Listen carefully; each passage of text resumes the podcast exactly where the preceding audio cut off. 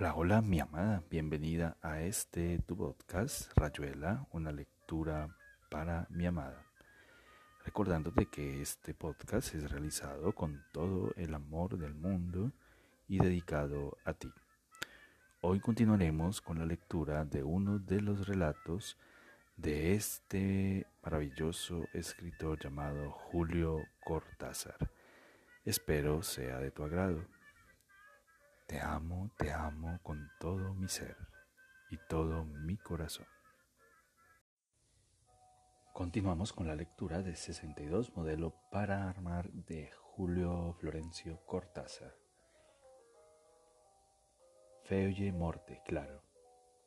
Mi padre habló de juventud corrompida, dijo Celia, con una risa que estuvo a punto de dispersar sobre la mesa el resto del viandox.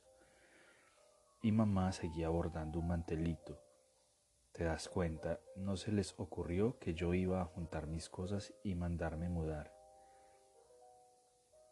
Llevé mis libros a casa de una compañera de estudios, pero allí no puedo quedarme, son casi peores que en la mía. Esta noche me iré a cualquier hotel de por aquí y mañana buscaré una habitación. Tengo que encontrar algo enseguida. Los hoteles cuestan demasiado. Entonces es de veras, dijo Helen. Ya te lo dije, murmuró Celia, no soy una niña de pecho. Perdón, Celia. No, perdóname tú, estoy tan... Helen jugó con el vaso vacío. Desde luego, Celia no era una niña de pecho. Con una niña de pecho se hubiera podido hacer algo, darle un biberón con un calmante en la leche, ponerle talco, hacerle cosquillas, volver a acariciarle el pelo hasta que se durmiera. Puedes venir a mi departamento, dijo Helen. Es muy pequeño, pero hay una cama de dos plazas y lugar para tus libros. Tengo una mesa plegadiza que te servirá. Celia la miró por primera vez de lleno y Helen vio de nuevo la cara de la niña que amaba el queso Babibel, los pequeños túneles que nacían en sus ojos. ¿De verdad? Pero, Helen, yo sé que tú no sabes nada, masticadora de medialunas mi soledad intocable, mi plaza fuerte de la Rue de la Clef. Gracias por tanto respeto. Entérate de que todo eso es así porque me da la gana, como ahora me da la gana ofrecerte alojamiento hasta que te reconcilies con las escolopendras o encuentres una guardilla aceptable. Tú dijiste que era tan pequeño y yo soy tan desordenada. No en mi casa, verás que no se puede. A veces casi me gustaría que se pudiera, pero no se puede. Las cosas aprenden a ponerse solas en su sitio. Ya verás, es fatal. Siempre habrá una inedia mía tirada al pie de la cama. Dijo honradamente Celia. No puedo aceptar, no debo. Diálogo de idiotas, dijo Helen volviendo a abrir el periódico. Celia resbaló un poco hasta apoyarse en Helen, y todo el pelo le cayó sobre la cara. Siempre le había servido para llorar en paz y ahora necesitaba quedarse así, ovillada en sí misma, silenciosa, para no fastidiar a la que leía y fumaba y algún momento llamaba a Curro para pedirle dos cafés. Basta de caricias consoladoras y frases de pediatra compasiva. Desde luego aceptaría venir a mi casa y tal vez fuera absurdo o agradable o simplemente nada. Pero en todo caso yo no pasaría sola esa noche. Sin saberlo ella estaría allí para ayudarme a no seguir viendo ese perfil endurecido y pálido, esa camilla con su forma inútilmente tibia. Un café caliente y amargo, otro camarada inocente y todavía el regusto a moho preguntarse una vez más de qué había servido que rozara con los dedos ese pelo negro que alguien estaría peinando ahora para que la familia apresuradamente convocada después del plazo necesario para preparar decentemente el cadáver no se trastornara demasiado frente a los cambios, esa horrible tormenta congelada, y reconociera su deudo, al muchacho que había entrado en la sala de operaciones con el pelo echado hacia atrás como también lo usaba Juan. Pero lo otro ya no podrían devolvérselo. la sonrisa con que había recibido a Helen esa mañana como si comprendiera que solo venía a observarlo con el pretexto de una explicación cortés sobre la anestesia. Ya nadie le devolvería esa sonrisa que había sido exactamente la sonrisa de Juan. Nadie la pondría nuevamente en esos labios negros, en esos ojos entrecerrados y vidriosos. Otra vez escuchó su voz, el hasta luego inocente y esperanzado. Dos palabras donde parecía refugiarse la confianza en todos los que lo rodeaban y que ahora le volvían como un infinito nauseabundo un aplazamiento sin término para ella de este lado, metida en andenes, coñacs y muchachas que se iban de su casa, abriendo una puerta más, y ya eran incontables. Helen entró en una habitación mayor que las otras, pero con las mismas paredes empapeladas y los muebles vetustos mal arrinconados en los ángulos. En la pared del fondo había una jaula de ascensor decrépito, y el ascensor estaba ahí esperando. Hubiera querido descansar un momento, posar el paquete en alguna mesa, pero no era posible porque iba a llegar tarde a la cita y el hotel se asemejaba interminablemente a sí mismo. Imposible imaginar o reconocer la habitación donde la esperaban y ni siquiera prever quién la esperaba, aunque todo fuese espera en ese instante una espera que se acentuaba como el peso del paquete colgando de sus dedos y lastimándola con su cordel amarillo, como el ascensor detenido allí hasta que Helen entrara y marcara un piso que quizá no fuese necesario marcar para que el ascensor empezara a moverse, subiendo o bajando en un silencio absoluto, envuelto en una luz diferente de cualquier otra luz. Me sigue pareciendo increíble, dijo bruscamente Celia. Cuando te vi entrar, porque confieso que te vi muy bien, aunque tenía el pelo tapándole, tapándome la cara, casi me dio miedo, ¿sabes? La doctora me iba a retar, algo así. Y ahora ir a tu casa estar conmigo, ¿realmente no lo haces por lástima? Pero sí, dijo Helen como sorprendida. Naturalmente que lo hago por lástima. La niña que ama el queso Baby Bell no puede irse a dormir sola por ahí. Va a tener miedo lejos de su mamá. Hay cucarachas, hay serenos chinos afilados, hermandades siniestras, hay sátiros sueltos en los pasillos. Y no te olvides de la cosa que es siempre lo peor, la cosa escondida en un placar o debajo de la cama. Tonta, dijo Celia agachándose y besándole rápidamente la mano y retirándose después ruborizada. Tú siempre tan... ¿Qué es eso de la niña que ama el queso Baby Bell? Pero no, mírame un poco, estás triste, estás más triste que yo, Helen. Quiero decir, tú me comprendes. Yo sé que nunca estás alegre como Polanco o Feuji Morte. Tú siempre tienes en la cara algo que... Helen, todas las anestesias son así, ¿o qué? No necesariamente. Es una profesión que prescinde de las caras, ¿sabes? Una cuestión de buen pulso y sobre todo de máscara correcta, porque a veces los viajes son solamente de ida. Celia no entendía, estuvo por preguntar y se contuvo, sospechando que Helen no iba a contestarle. Y luego la tregua, la maravilla, sentirse como salvada. Con Helen era el retorno a la zona, a la confianza. La doctora burlona y distante, que en el momento preciso había sabido alargar un dedo para que ella se encaramara como Osvaldo en las cucharitas de café, para exasperación de la señora Sinamomo. Y si Helen estaba triste, la señora de Sinamomo no aparece por aquí desde hace una semana, me lo contó Curro dijo atropelladamente Celia. Me pregunto si no se le habrá contagiado la manía de los viajes y andará por ahí con la sobrina y ese sombrero que parece un televisor. Te dije que esta mañana tuve noticias de Nicole. Están todos locos en Londres. Parece que Marras ha descubierto que no sé, qué cuadro. La locura es portátil, dijo Helen. Calac y Polanco conocieron a un laudista que tocaba baladas medievales, pero en cambio Nicole no da ninguna noticia de Osvaldo. Se llevaron a Osvaldo, con lo sensible que es ese animal. Lo llevó mi paredro. Yo estaba aquí cuando envolvió la jaula en una hoja de lechuga y la guardó en la gabardina. No entendí muy bien lo de los viajes de ida, agregó Celia rápidamente. Helen la miró en los ojos.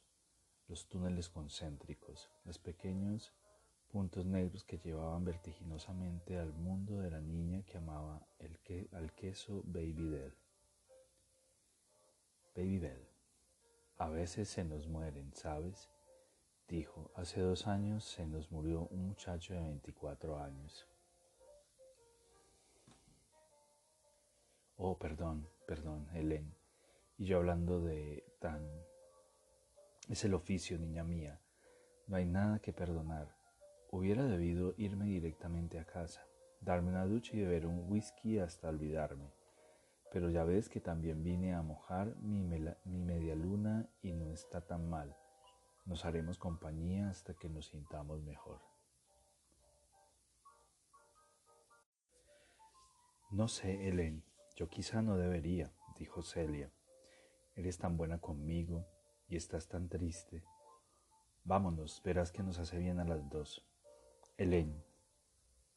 Vámonos, repitió Helen, y Celia la miró un segundo antes de agachar la cabeza y buscar su bolso en la banqueta.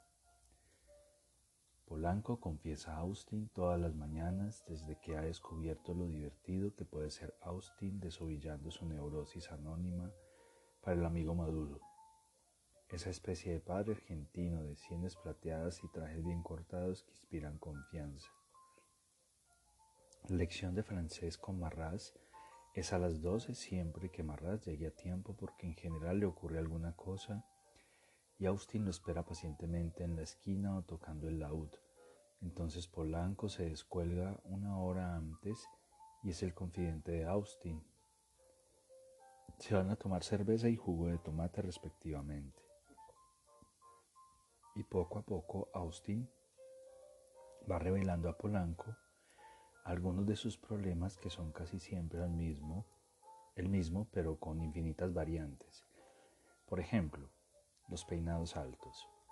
A Austin le gustaría que la chica fuese dócil y plástica, que aceptase acurrucarse en sus brazos y quedarse un rato quietita, hablando o fumando o tocándose por aquí y por allá. Pero no hay nada que hacer.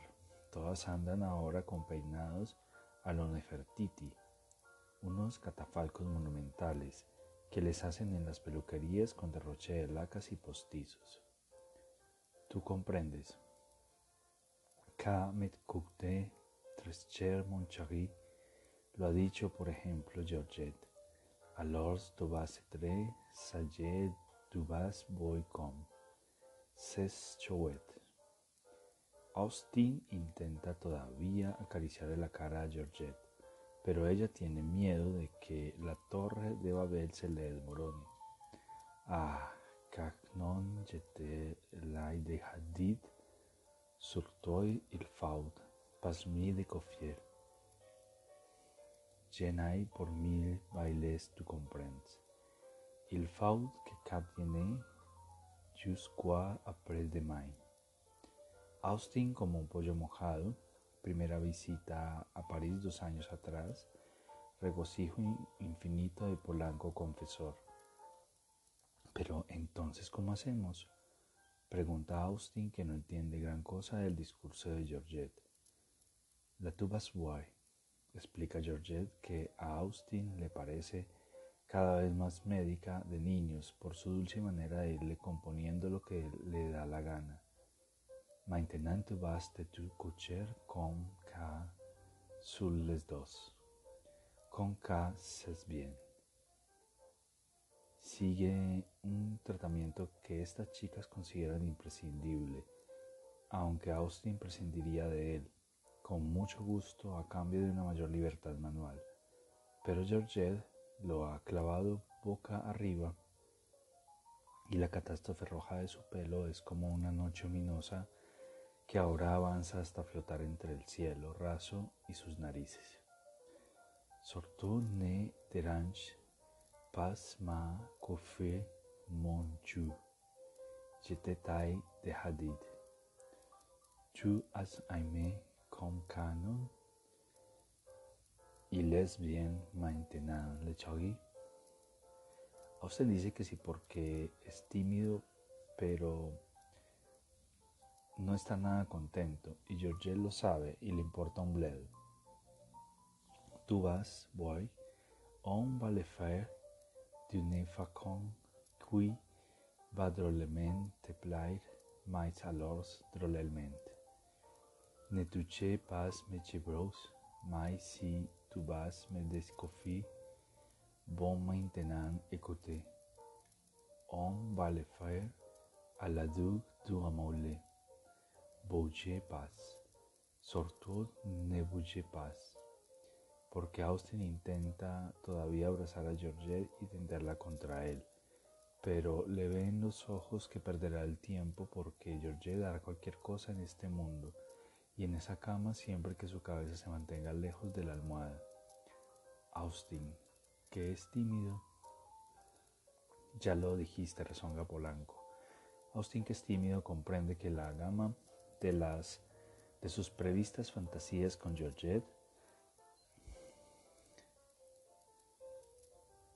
Elegida en la Rue Segal because unas pantorrillas que le han dado ideas de, de íntimo comercio se ve incurablemente reducida y además ya no puede seguir perdiendo tiempo porque el tratamiento de la médica lo ha puesto a la vez en buena y en mala situación buena para lo que, lo que sea y mala porque ya no se puede seguir mucho tiempo en deliberaciones.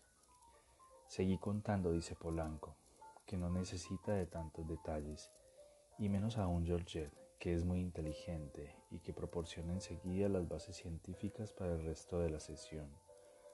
Tu vas voir, c'est très bien, maintenant je vas me seul de semaine sur. Conja, tu podrás voy mes freses. Y como Austin ya no se mueve desbordado por tanta disciplina, Georgette encarama sobre él dándole la espalda y casi sin tiempo de permitirle admirar unas nalguitas codiciables. Se va empalando con mucha precaución hasta quedar prácticamente sentada.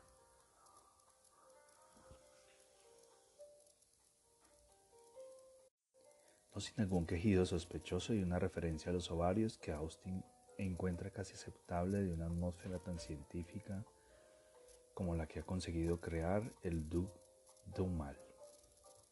Pero qué idiota sos, dije Polanco, harto. ¿Por qué no le pegaste ahí nomás un chirlo y la tumbaste como se te daba la gana a vos y no al duque? Era difícil, murmura Austin. No quería que le estropeara el peinado. ¿Ya vos te gustó a la Duke Omar? No, mucho, así sentada y dándome la espalda. Horrible, salvo como suplemento, suspira Polanco. Yo le hubiera clavado las diez uñas en el pelo y ahí nomás un galope a media rienda que te debo. Era nada más que un trotecito, dice Austin. Ese lunes Mr. Whitlow había avisado a Marras que la piedra de Hule arribaría a la estación de carga de Brompton Road y que era imprescindible ir personalmente a firmar unos papeles para que la piedra pudiese seguir viaje a Francia. Calac, padrecito, tú y tu compatriota podrían montar guardia en el corto, pidió Marras. Tengo que firmar los malditos papeles y justamente Hoy habrá una congregación importante de neuróticos. Lo siento en los huesos, como decimos aquí en Londres. Tengo que meditar cuestiones considerables, adujo Calac. Aparte de que a mí tus neuróticos me importan un corno, como decimos allá en Buenos Aires. Para meditar, nada mejor que el sofá de la sala segunda. Yo me tengo leído ahí, caso, hay casi todo Ruskin ¿Y para qué servirá que vayamos a montar guardia? Un momento, intervino Polanco. A mí este no me ha pedido nada. También te lo pido, gaucho querido.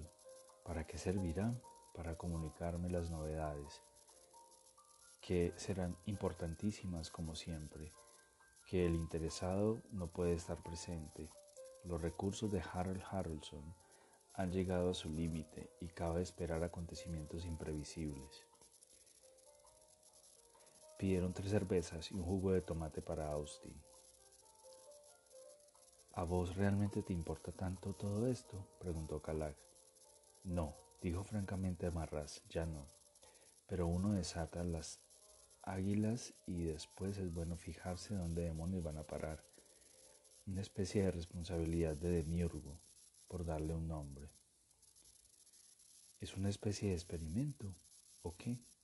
Experimento, experimento, rezongó Marras. Ustedes enseguida quieren certezas.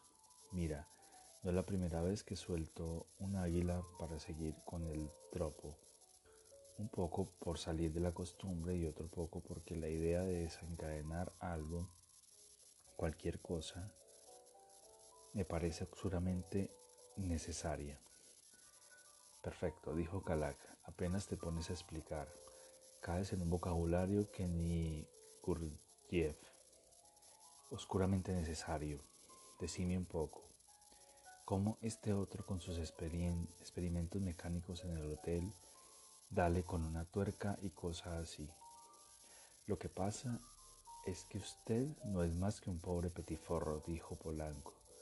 Vos no le hagas caso, yo en cambio te comprendo también, vos sos de los míos.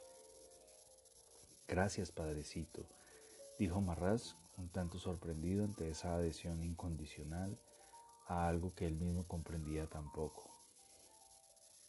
Vos, siguió Polanco, con un gesto soberbio que deslumbró a Austin. Armas motores imponderables, agitas aguas inconsutiles, sos un inventor de nuevas nubes. Hermano, injertas la espuma propiamente en el cemento vil. Llenas el universo de cosas transparentes y metafísicas. Para serte franco, y entonces te hace la rosa, te nace la rosa verde, dijo entusiasmado Polanco o al revés, no te hace ninguna rosa y todo revienta. Pero en cambio hay perfume y nadie comprende cómo puede haber ese perfume sin la flor, lo mismo que yo, que soy un inventor incomprendido pero impertérrito. Con un cronco ya teníamos bastante, rezongó Calac. Ahora estos dos me sellan una alianza y me fríen. siguió un imprevisible debate de la línea de en todo caso los croncos son útiles y sobre todo leales a los amigos. Vale más un petiforro solitario que un cronco idiotizado por un escultor acéfalo. Si se van a pelear por mí, siempre puedo pedirle a Austin que vaya al museo. Nadie ha dicho que no iríamos, pero en todo caso yo lo haré por amistad y no para complicarme con tus águilas. Me da igual siempre que me cuentes lo que pasó esta tarde. Probablemente no pasará nada. Cuando no pasa nada es precisamente eso lo que pasa. Ahora este imbécil se me pone metafísico. Che, hablar bien no cuesta un carajo. Si por lo menos entre los neuróticos apareciera algún budincito vistoso, si no sos capaz de encontrar una mujer por tu cuenta en todo Londres, no veo por qué te vas a poner tan exigente en un museo. Vos te das cuenta. No pide que vayamos arriba y nos insulta. Nos pide que vayamos arriba y nos insulta te insultará a vos. Yo no necesito ninguna neurótica porque tengo mis rebusques. Permíteme una sonrisa. Y así otros ocho minutos.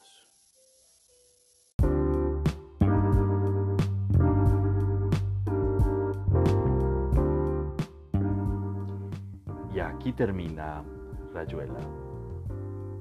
Una lectura para mi amada. Espero este episodio haya sido de tu agrado. Te amo, te amo, mi dulce amada, amor de mi vida. Te amo, te amo. Espera nuestro próximo episodio. Hasta pronto, te amo.